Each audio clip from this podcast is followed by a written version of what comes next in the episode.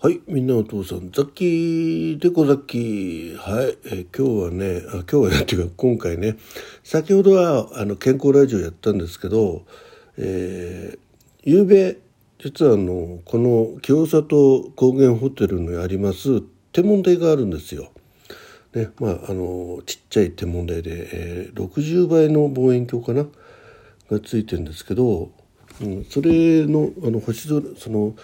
えーなんだっけ？そういうねイベントがあって3組に分かれてね25人ずつということで毎回満席でねザッキーは、えーはじめおうちの家内と、えー母親3人はね最終回ということで22時からの22時21時半からの、えーコースに参加しました。ね。夕べはねもう本当に雲一つないね快晴の、えー星空。もうあのそのイベントの前もねもうちょっと外に出てねあのちょっと暗いところ見つけてねそこから星見ててうわああれが木星だねとかね。で昨日なんか木星がなんか地球に一番近いだからなんか特別な日だったらしいのね。知らなかったんだけど。でもねあのこの間もちょっと収録でもあげたけど月のねあの満月の横の方にちょっとね木星が光ってるよって話をねちょっとしたんですけどまあその木星がすごくもうひときわ、えー、綺麗に輝いてまして明るくね。でそれの周りにで月が出てなかったのねその時間帯は8時9時9時ぐらいいや8時8時ぐらいか夜のね。なのでね本当によく見えました、ね、月がね。月じゃない星が。でそのイベントの時間帯になったらねちょっと月が昇り始めたんで少しね空が明るくなってきたんですけどそれでもね、えー非常にたくさん星が見えまして、うん、でそのまあまず裸眼でね皆さんの外でちょっと月、えー星を見ましょうということですごいのねあの、うん、なんだっけあのレーザー光線で星を刺すのね あのポイポインポインターみたいなやつなんだけどラインがスーッてねこう白いラインが登ってってねあの星とあの星をこう結ぶとですねってねその 前もね確かねどっかに行った時もねそれ見てねすごいびっくりしたんだけどめちゃくちゃ分かりやすいんですよ。うんであれがあのなんだっけカシオペア座でであれが、えーえ夏の大三角形とかね、うん、でこれがペルセウス座とかね、えーいろいろこう解説してもらって。そんでその後ねじゃあ天文台の方に上がってじゃあ今日は木星を見ましょうなんてね。で123人ずつ分かれて最初のグループでねあの天文台狭い狭いんですよ、うん、ちっちゃいからね。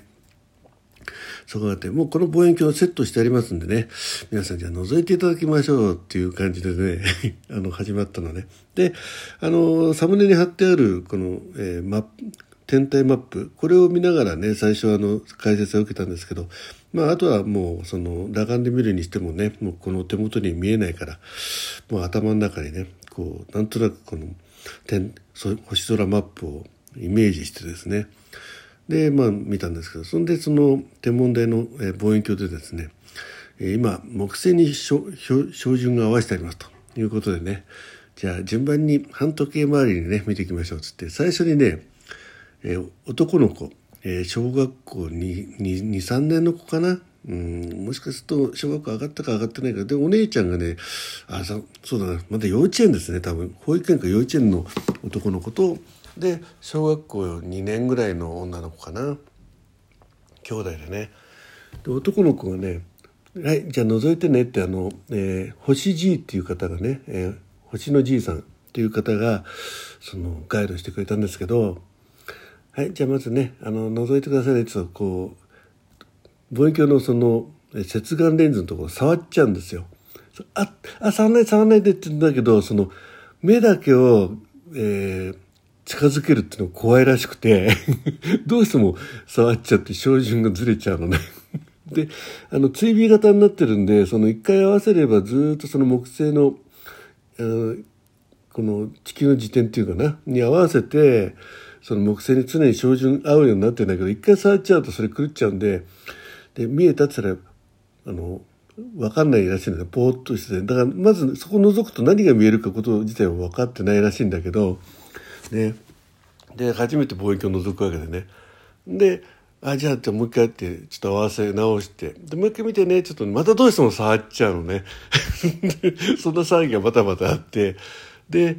えー、まあようやくその目だけを近づけて。で見えたって言ったら「うん見えた」ってなんか見えてないんだけど見えたって言わ言わされた感がすごくあったんだけど。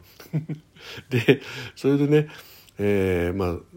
うん、次女の子。で女の子もねやっぱしまあでもあの弟ちゃんがねそれやってるの見てたんでなるべく触んないようにするんだけどやっぱ目を近づけると自然と手がね接眼レンズにふって触れるのね、えー、まあそんなことをねバタバタやりながらなんとなくねそれでもなんとなくあの見られたらしいんですよ。うん、で、えー、順番でね見てたらね本当に木星のねあのラインが見えるのね、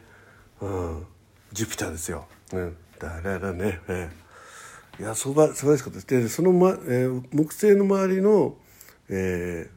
ー、惑星ね惑星まあ月みたいなもんですよね。それが3つすごい明るいのが見えて。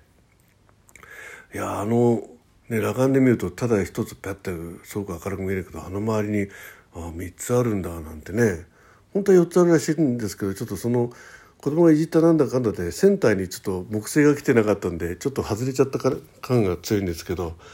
まあでもねあの本当にもう何しろ素晴らしい天気で 見られたんでもうもう何回目にしてようやくですよこの星空をねしっかり見られたということで。はいということでそれをね皆さんにお知らせしたくてちょっと2本目収録撮ってしまいました。